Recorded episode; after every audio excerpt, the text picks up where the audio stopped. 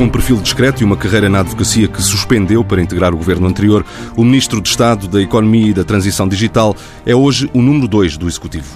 Lidera políticas de promoção da competitividade, investimento e inovação, passando pela internacionalização das empresas, a indústria, o turismo e a defesa dos consumidores.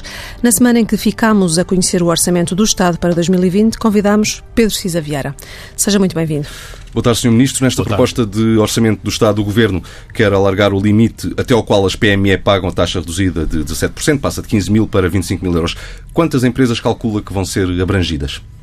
Bom, eh, sabe que nós temos 99% das empresas portuguesas são micro, pequenas e médias empresas. Temos de cerca de 400 mil empresas, nem todas pagam IRC e, portanto, é um universo muito significativo de empresas que é abrangida por esta medida. É uma medida que eh, se insere num programa para a legislatura. O programa passa por, em primeiro lugar, assegurar estabilidade e previsibilidade fiscal às empresas. Eh, estamos numa circunstância em que eh, a responsabilidade orçamental que tivemos nos últimos tempos e o compromisso com a redução da dívida pública nos permite ter este objetivo muito claro. A segunda nota é eh, permitir, eh, já durante toda a legislatura e começando desde já, reforçar os incentivos ao investimento, à modernização produtiva e à inovação nas empresas. E temos, como sabe, várias medidas que começamos desde já a consagrar. E o terceiro é a possibilidade de termos um desagravamento fiscal ainda dirigido a alguns segmentos da atividade empresarial, mas este alargamento do IRC à taxa reduzida para as PMEs é um sinal muito importante que vai abranger dezenas de milhares de empresas. Ah, mas as PME não correm o risco de ver esta redução da tributação consumida pelo aumento do salário mínimo? Bom, eu julgo que uh, os temas são completamente distintos. Uh, o, o, a tendência de crescimento do salário é uh, uma tendência que é positiva para a economia portuguesa, para a sociedade portuguesa e que, uh, obviamente, colocando uma pressão sobre os custos de muitos segmentos, tem que ser acompanhada da capacidade das empresas poderem aumentar a sua produtividade. Ou seja, por cada posto de trabalho, produzirem mais. Produzirem mais em valor, produzirem mais na aquilo que são capazes de colocar junto dos seus clientes. Eh, esta medida é uma medida distinta, é uma medida que visa eh, começar a fazer um percurso de desagravamento fiscal para as empresas. Tal como começámos na última legislatura o desagravamento fiscal para as famílias, com uma redução significativa do IRS, designadamente pela criação já de dois escalões, que já, já, já está em, em vigor desde 2018, eh, com o alargamento do mínimo de subsistência, com a eliminação da sobretaxa, entendemos que esta é a legislatura em que o caminho deve ser para desagravamento Mas da fiscalidade pode-se entender então que esta é uma primeira de várias reduções que o Governo tem em mente ao longo da próxima legislatura? Ou desta legislatura? Sim, a legislatura é para quatro anos e no programa de Governo anunciamos, enunciamos precisamente estes objetivos. Estabilidade, desagravamento, incentivo ao investimento e simplificação dos custos de pagar impostos, alívio do esforço de tesouraria mas, mas está das em cima empresas da, da na mesa relação uma, com uma redução generalizada e não apenas uh, focada como esta é? Esta é uma redução generalizada. Todas as PMEs são por ela abrangidas. E é uma redução que não tem a ver com um incentivo ao investimento, como, por exemplo, a dedução de lucros retidos e reinvestidos, que já propusemos alargar e que pedimos uma autorização legislativa para alargar também para as chamadas mid-cap, isto é, empresas que já não são PMEs, mas que não são grandes empresas. E, nesse sentido, é uma medida que não se dirige, não está condicionada a um esforço de investimento das empresas, mas é pura e simplesmente transversal a todas as empresas até 250 mas, trabalhadores. Mas, uh, mas perguntando uh, de forma uh, clara, está ou não em cima da mesa uma redução da taxa normal de IRC nos próximos anos? Não é isso que consta do programa de uhum. governo, não é isso que temos em mente. Em relação a ainda esta taxa reduzida, ao alargamento do limite até ao qual se paga a taxa reduzida, está disponível para alargar esse limite na discussão na especialidade? Bom, este é o vamos vamos ver. O programa de o programa de governo tem uma tradução na, no, no orçamento do Estado. Este é o primeiro eh, dos quatro orçamentos da, da, legislatura. É aquele em que podemos também saber que estamos sujeitos a uma pressão até maior. Nós temos um compromisso por atingir este ano o objetivo de médio prazo, isto é, termos um saldo estrutural de zero. Isso obriga a um esforço orçamental significativo. Temos também eh, a consequência de uma série de medidas tomadas na legislatura anterior, que são boas medidas, são positivas, que foram adotadas com os parceiros que suportaram o governo na última legislatura e que também fazem um crescimento muito significativo da despesa que temos que acomodar. Estou a pensar, por exemplo, naquilo que é o crescimento da despesa com os funcionários públicos ou com pensões. Eh, julgo que ao longo da próxima ao longo desta legislatura vamos ter a condição de ir fazendo passos significativos no caminho de, designadamente nesta fiscalidade dirigida às empresas e é isso mesmo aliás que propusemos aos parceiros sociais quando lhes propusemos um acordo global sobre produtividade, competitividade e rendimentos que é caminhar ao longo da legislatura na consecução de vários objetivos que apoiem o crescimento da produtividade das empresas e que ao mesmo tempo também valorizem o trabalho e os rendimentos de trabalho. E vamos agora falar das famílias. Eh, vários analistas fiscais, por exemplo, da UI, da PwC, da Deloitte, que todos nós ouvimos falar sobre o, sobre o orçamento do Estado, dizem em cor que este é um orçamento uh, pouquinho e que não está a dar nada a ninguém quando toca às famílias. O, um maior alívio fiscal que os portugueses poderiam esperar uh, não chegará em 2020. Poderá chegar quando nesta legislatura? Bom, como sabe, o Governo apresentou em abril deste ano o Programa de Estabilidade uh, há quatro anos à Comissão Europeia. Aquilo que temos previsto, quer no Programa de Estabilidade, quer no Programa de Governo, que é, é que já em 2021 possa haver novo desdobramento de escalões do IRS, eh, incidindo sobretudo sobre aqueles escalões que são mais suportados pela classe média. Na última legislatura, a redução do IRS não se fez sentir tanto aos segmentos da classe média, parece-nos que essa deve ser a prioridade desta legislatura. E, portanto, eu estou convencido que as condições verificantes em 2021 iremos apresentar seguramente essa proposta. E uma atualização agora para 2020 de 0,3% no IRS, não, enfim, pelo que sabemos, poderá ser comida pela inflação. Não se poderia ter ido mais longe este ano? Bom, eu gostava de recordar que eh, em 2019 os escalões do IRS não foram atualizados. Eh, este ano fizemos já um passo no sentido da atualização para repor aquilo que foi o valor da inflação que tivemos neste ano.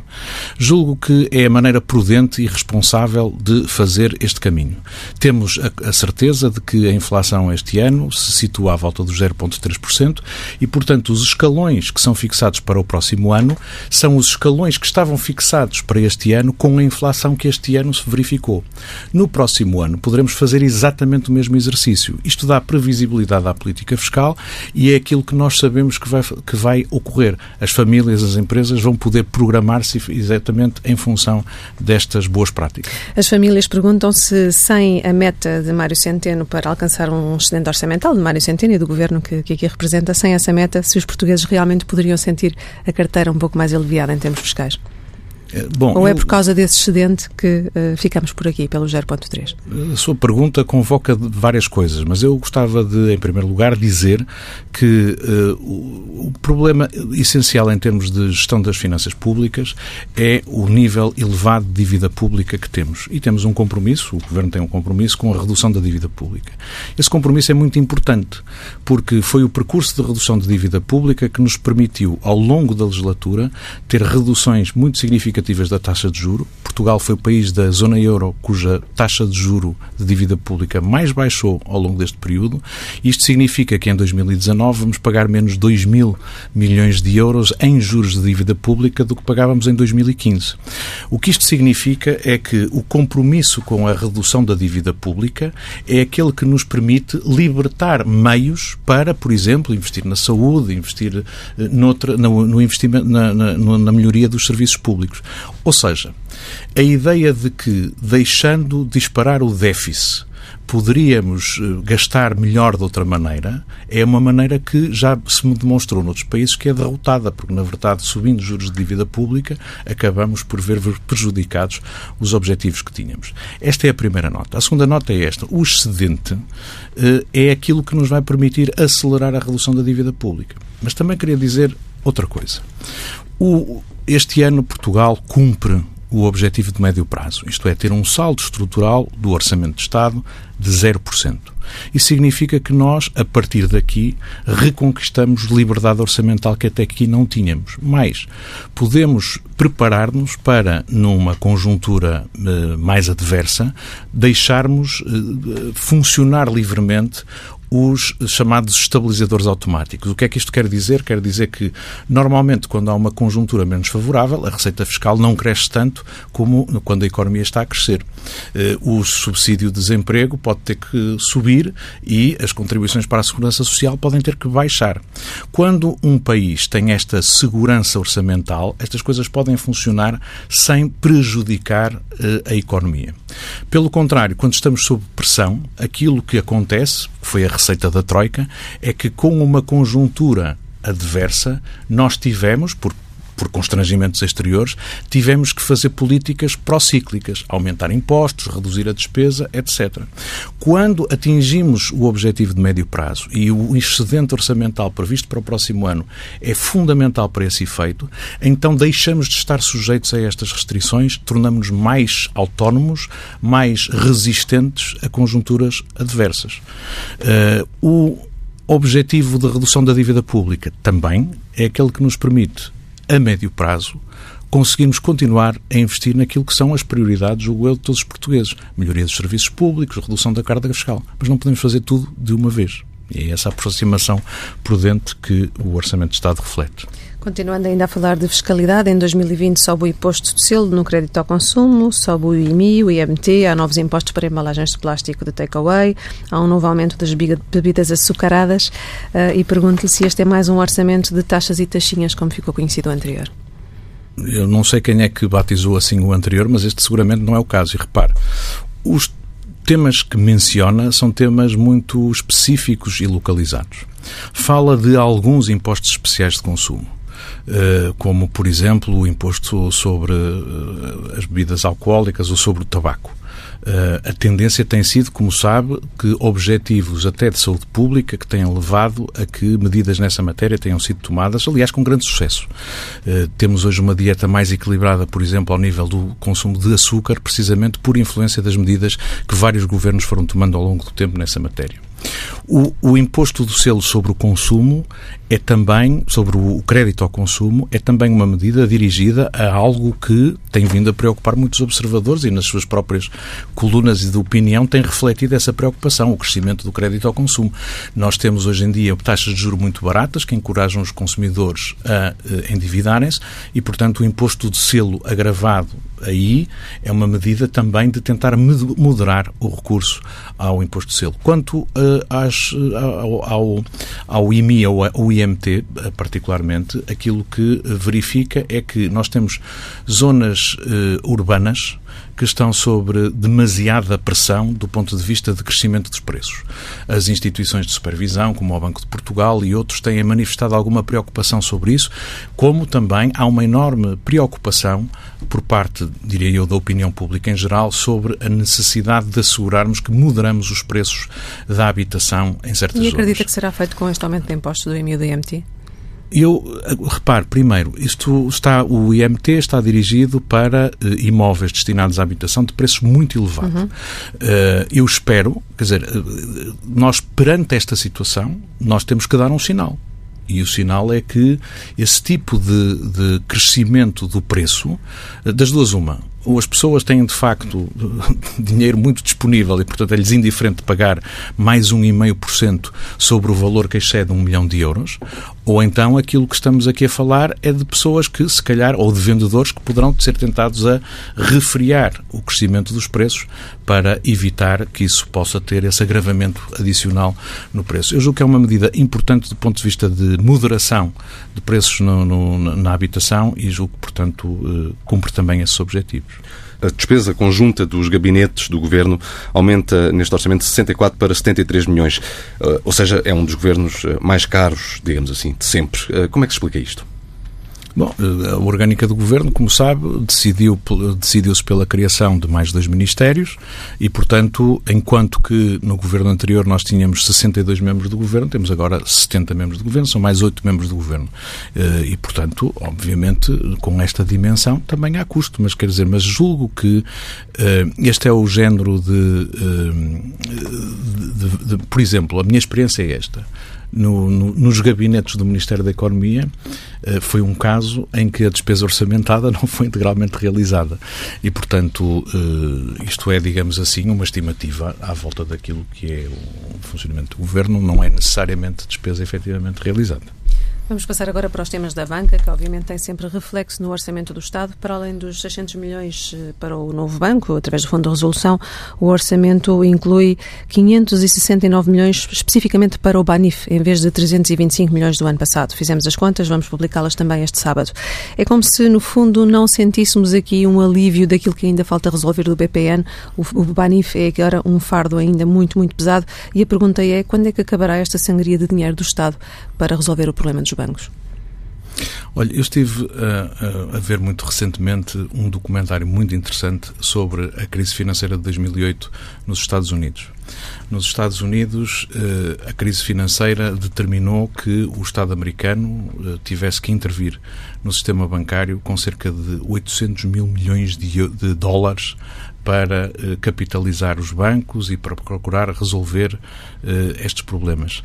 Nos Estados Unidos esta coisa foi feita de uma só vez. Tive a oportunidade de recordar eh, vários intervenientes, agora refletindo 10 anos depois sobre aquela situação, e dizer que quando um banco significativo vai à falência, aquilo que ocorre é que isto contamina toda a economia. Contamina porque, eh, repare, são os depósitos das famílias, são os depósitos das empresas. Quem tem depósitos não garantidos são as empresas. E, portanto, uma empresa que vê um banco ir à falência e não tem garantia de depósito acima de 100 mil euros, significa que, por simplesmente, toda a sua tesouraria fica comprometida. Uh, o emprego uh, cai porque toda a procura fica deprimida. E, portanto, aquilo que os intervenientes diziam era nós sabíamos que se não tivéssemos intervido nessa altura, teríamos uh, causado uma crise semelhante àquela de 1929. A diferença entre a intervenção que, o, que os Estados Unidos fizeram na banca em 2008 e aquela que na Europa se foi verificando é que os americanos atuaram de uma só vez. Os americanos têm a autoridade política central e a capacidade de mobilizar recursos para estancar uma crise. Foi difícil, foi muito controverso, mas na verdade os, os, Estados Unidos da América saíram da crise muito mais rapidamente do que a Europa. Nós aqui na Europa escolhemos não intervir de uma vez, intervir aos poucos e, portanto, ainda estamos a pagar. E vamos Mas, pagar tudo isso ao longo de toda a legislatura ainda? Eu julgo, eu julgo que nós estamos, uh, neste momento, a uh, suportar os custos de decisões que se tomaram, ou melhor, que não se tomaram, durante os períodos mais agudos da crise. Eh, como sabe, a partir de 2011, 2012, os nossos bancos começaram a entrar em dificuldades. Muitos deles conseguiram sanear bem a sua situação. Tivemos casos, por exemplo, de uma capitalização pública da Caixa Geral de Depósitos que exigiu a mobilização de recursos importantes por parte dos contribuintes, mas que permitiu que a Caixa Geral de Depósitos hoje em dia esteja sã, esteja a distribuir dividendos e esteja, portanto, a reembolsar aquilo que nela foi investido. Mesmo se passou com o conjunto de bancos. Outros, pelo contrário, eh, não foram, não tiveram intervenções mais difíceis e, portanto, há um custo que ainda se está a pagar. Mas também sabemos que neste momento temos bem eh, delimitado aquilo que é o limite da intervenção pública necessária relativamente a essas intervenções anteriores. É? Qual é? Esse está contabilizado, como sabe, relativamente ao novo banco. O novo banco, uhum. quando foi feita a venda uh, do novo banco, o limite capit do capital contingente que o, que o Fundo de Resolução se obrigou a realizar uh, estava bem estabelecido nos 3.900 milhões de euros. A mesma coisa relativamente aos outros bancos, uhum. que aliás devem estar a recuperar. Mas também e, queria e recordar. esse limite já agora? Uhum. Também queria recordar o seguinte: uh, não sei, julgo que não, mas não sou eu que tenho que acompanhar diretamente esse assunto. Mas queria dizer uh, algo que é importante. É que, apesar de os, o, as intervenções do Fundo de Resolução serem contabilizados como despesa pública hoje, na verdade aquilo que o Estado faz é um empréstimo ao Fundo de Resolução que será amortizado com as contribuições dos bancos do sistema bancário. Portanto, aquilo que é hoje despesa, a prazo será recuperado e, portanto, vai ser recuperado pelos contribuintes. É mau hoje, eh, é um mau sinal, mas foi uma intervenção que, eh, infelizmente, se tornou necessária face às situações causadas, só foi pena que não tinha sido assumido todo eh, na altura, pode quando ser, ainda tínhamos recursos. Pode ser recuperado a, a muito longo prazo, quando, quando de resto estamos quando a ainda tínhamos recursos, Quando ainda tínhamos recursos uh, da, da Troika para fazer face a intervenções no sistema bancário, escolhemos não os mobilizar e, portanto, agora estamos a fazer isso. E havendo um limite financeiro para isso, há também um limite temporal? Pelo menos para si, enquanto Ministro de Estado de Economia, haverá um limite temporal até quando o Estado vai continuar a ajudar a banca? Ou não está estabelecido? Como eu lhe digo, o que estamos aqui a falar são de consequências de intervenções anteriores. No caso do novo banco, esse limite temporal existe, nos outros casos não conheço. Uhum. Falando ainda em banca, em outubro anunciou, creio que no Parlamento, a criação de um banco verde. O OE, aliás, fala, o Orçamento do Estado fala dessa criação desse banco verde. Será um banco para substituir o Banco de Fomento? Nós precisamos de perceber que uh, continua a existir na nossa uh, economia uma dificuldade das empresas, particularmente das PMEs, no acesso ao crédito. Uhum. Os bancos têm recursos abundantes neste momento, estão em, em, com, com excesso de liquidez até, mas o crédito não está a fluir à atividade empresarial como necessário. Isso tem a ver com o facto de os critérios de concessão de crédito hoje, por exigência dos supervisores, estarem mais exigentes e, portanto, uh, ser mais difícil aos bancos fazer crédito de mais longo prazo e, sobretudo, para algumas aplicações que podem ser mais uh, vultuosas. Os bancos estão a dar crédito contra garantias reais, uh, os bancos estão a dar crédito de mais curto prazo às empresas. É importante que nós tenhamos em Portugal, como existe noutros países, eh, uma instituição financeira pública que possa eh, apoiar que o crédito chegue às empresas à medida das necessidades de investimento maiores. E isso é absolutamente essencial num contexto em que as nossas empresas vão precisar de continuar a investir, vão precisar de investir mais do que investiram nos últimos tempos, apesar de nos últimos anos termos assistido a um crescimento do investimento empresarial muito significativo, ele tem ainda que aumentar.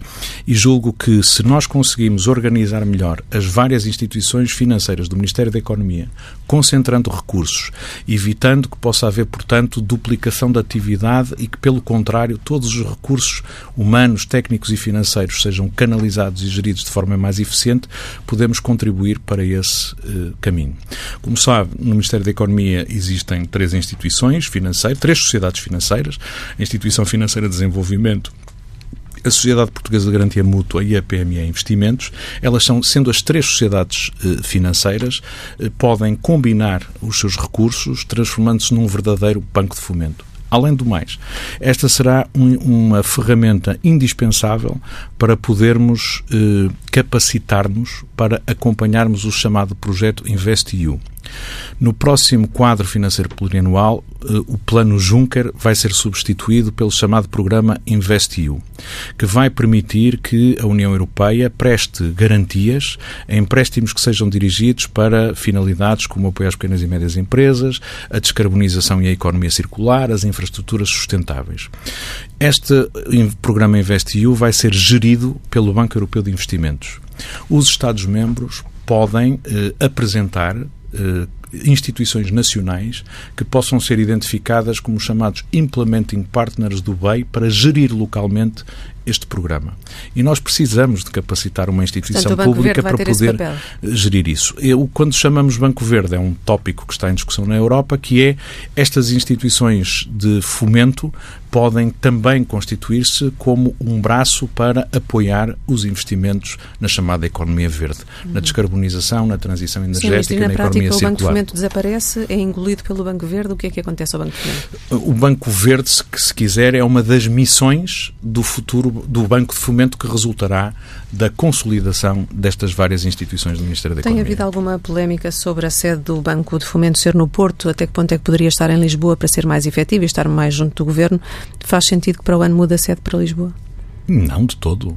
Vamos lá ver, a sede da IFD está no Porto, a sede da Sociedade Portuguesa de Garantia Mútua está no Porto, é no Porto que o essencial dos seus recursos se concentram e, portanto, é no Porto que esta instituição deve ter a sua sede, é no Porto que as pessoas que hoje em dia prestam serviço a estas instituições continuarão a trabalhar e ao serviço de uma instituição que será mais forte e que consumirá menos recursos. Dou-lhe só um exemplo.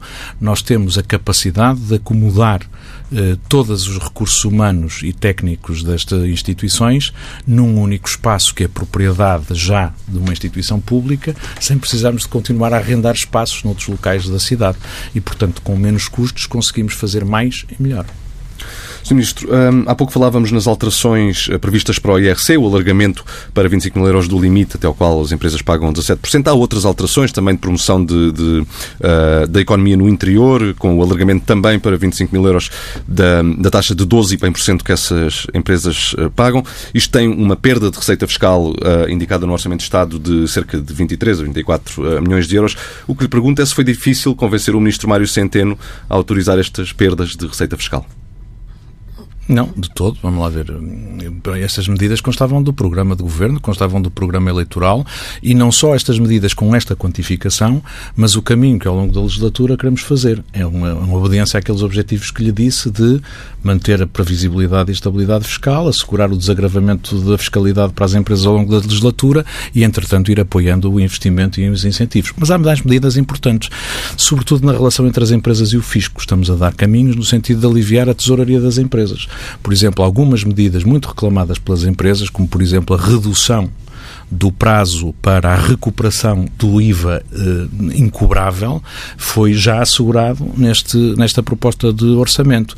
Por exemplo, a, a eliminação do imposto de selo no chamado gestão de tesouraria entre o grupo, que normalmente se faz como por empréstimos entre várias empresas do mesmo grupo, também desaparece. São vários exemplos que constam da proposta de lei do Orçamento de Estado em que se elimina o esforço de tesouraria que as empresas têm na relação com o fisco e é isso que também queremos continuar a fazer na simplificação das obrigações declarativas e de um conjunto de outras obrigações acessórias que eh, hoje em dia eh, as empresas suportam na sua relação com o fisco e que queremos eh, determinadamente e, portanto, reduzir. o diálogo com o Ministério das Finanças neste uh, dossiê foi uh, fluido e simples.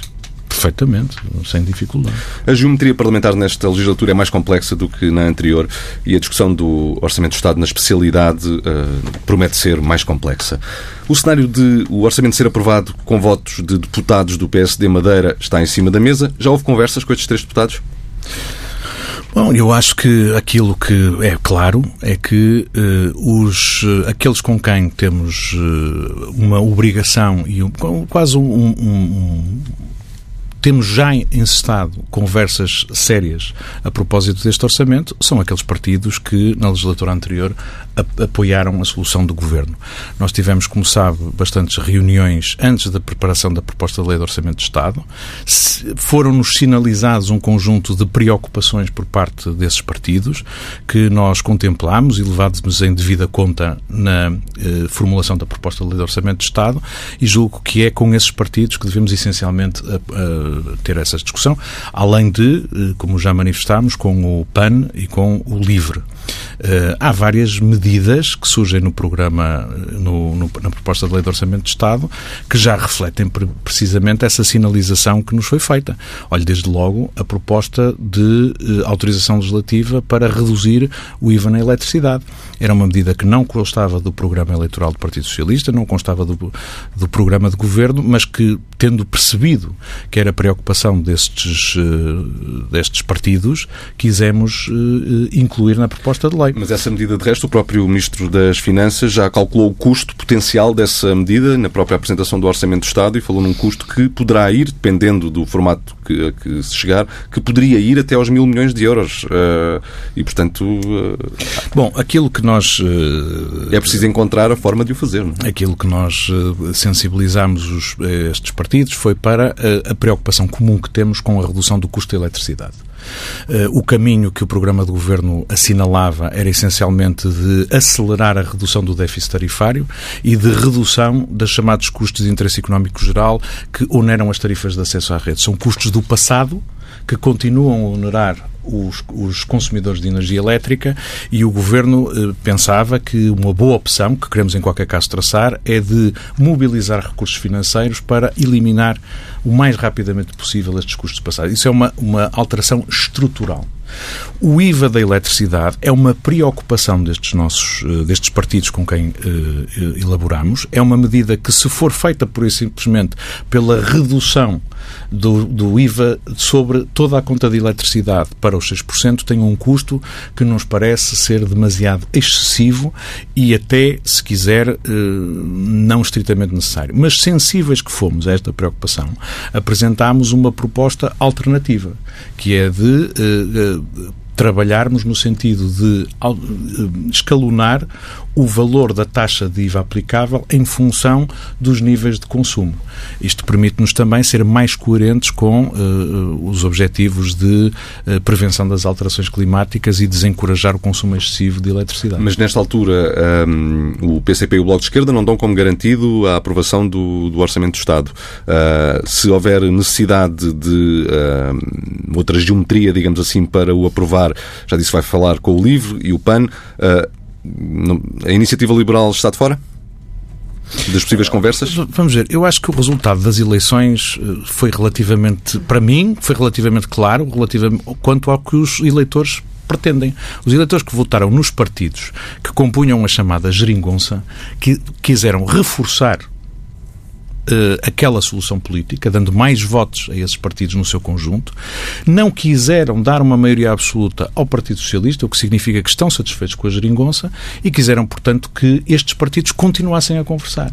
E acho que o dever que todos estes partidos têm perante os eleitores é precisamente o de assegurarem um diálogo construtivo para que ao longo da legislatura vamos conseguindo assegurar aquilo que são os objetivos que podem ser comuns a todos. A proposta de lei de orçamento de Estado reflete as prioridades do programa de governo já com vários sinais que resultam de aquilo que nos foi sugerido pelos eh, partidos. Não só o IVA da eletricidade, a questão do reforço do complemento solidário para idosos, a questão da atualização das, das pensões mais baixas, são exemplos de atenção àquilo que nos foi pedido. Tal como, por exemplo, a mobilização de recursos do Plano de Desenvolvimento Rural para a Agricultura Biológica são eh, matérias que nos foram referenciadas, por exemplo, pelo LIVRE e pelo PAN. Portanto, são matérias que eh, nós estamos. Este é o, o campo que naturalmente tem que ser capaz de construir diálogo construtivo eh, segundo aquilo que os eleitores nos sinalizaram. Só, só um depender... governo do Partido Socialista, queria dizer, uhum. é que é capaz de assegurar que nós somos capazes de fazer este caminho ao longo da legislatura. Não Senhor é preciso fazer se a aprovação tudo de depender do voto do, do Chega, admite também conversações com André Ventura? Ou está fora da equação? Volto a dizer, eh, eh, seria, é muito importante que todos os partidos que se compuseram a chamada geringonça, que se apresentaram ao eleitorado com vontade de reeditar essa solução, sejam capazes de, entre si e ao longo da legislatura, irem conseguindo construir um caminho comum. Eh, não, a legislatura não acaba amanhã este não é o único orçamento de Estado da legislatura. Nós temos a capacidade de, ao longo do tempo, e atuando com eh, a conta, peso e medida que até agora nos foi capaz de concretizar todas as medidas que mobilizaram estes partidos, temos a possibilidade de continuar a fazer este caminho. Portanto, eu acho que é nesse, com esse leque de partidos que temos a obrigação de construir este diálogo.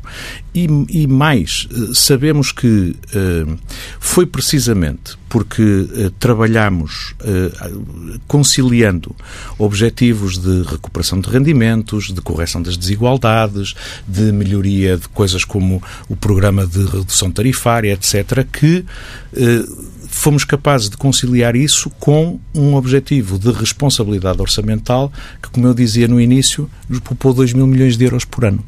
Este caminho é o caminho que eu acho que os portugueses, ainda há dois meses atrás, quiseram sufragar e que cria o dever para com todos os partidos que compunham a chamada de geringonça, de serem capazes de continuar a construir eh, essas soluções futuras. Seria seguramente decepcionante para os eleitores que eh, quiséssemos eh, comprometer uma solução que os eleitores eh, quiseram apoiar, eh, porque não conseguimos fazer tudo hoje ou tudo já. Vou dar um outro exemplo. Na última legislatura foi possível rever o regime de reforma dos trabalhadores em profissões de desgaste especial, como os mineiros e outros. Aquilo que fizemos foi, tendo sido sinalizada pelos parceiros essa preocupação, levámos a cabo o estudo da melhor solução para acomodar isso e, eh, um ou dois anos depois, fomos capazes de chegar a uma solução que foi votada favoravelmente por todos. Hoje em dia é-nos sinalizada a questão da preocupação com os trabalhadores por turnos, que nós reconhecemos que implica especial penosidade e esforço para a vida familiar. Aquilo que propusemos no, no, no, no projeto de lei de orçamento de Estado é estudar esta situação para podermos, com o tempo, ver qual é a melhor maneira de acautelar a situação destes trabalhadores. E isto vai-se fazer da mesma forma que fizemos. É preciso estudar, ver qual é a melhor solução e arranjar depois aquela que seja mais eficiente tudo já e tudo agora não é compatível com um horizonte de quatro anos a trabalhar para consolidar os ganhos da última legislatura e conseguir ainda conquistar com o tempo com uh, atenção aquilo que são os futuros objetivos. Senhor Ministro, e falando de trabalhadores, alguns perguntam-se qual é o sentido de aumentar o salário mínimo em 5,8%, mas o salário na função pública em apenas 0,3%. Bom, eu queria uh, dar nota que uh, aquilo que nós propomos no, no, Orçamento de Estado é que a despesa, a massa salarial na função pública cresça cerca de 3,6%, dos quais 3,2% correspondentes apenas a valorizações remuneratórias dos trabalhadores já existentes. Uh, portanto, quando falamos de, uh, de qual é eh, o crescimento dos salários na função pública, temos que compor todas aquelas que são as rúbricas que implicam para os trabalhadores da administração pública uma melhoria da sua posição remuneratória.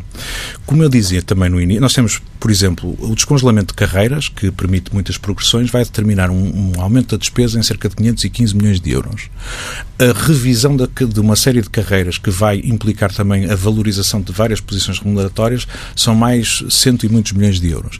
E, finalmente, aquilo que pela primeira vez, desde praticamente o início do século, não era feito, que é rever as tabelas da função pública são mais de 70 milhões de euros. No seu conjunto, a despesa cresce 715 milhões de euros só com o universo de funcionários já existentes.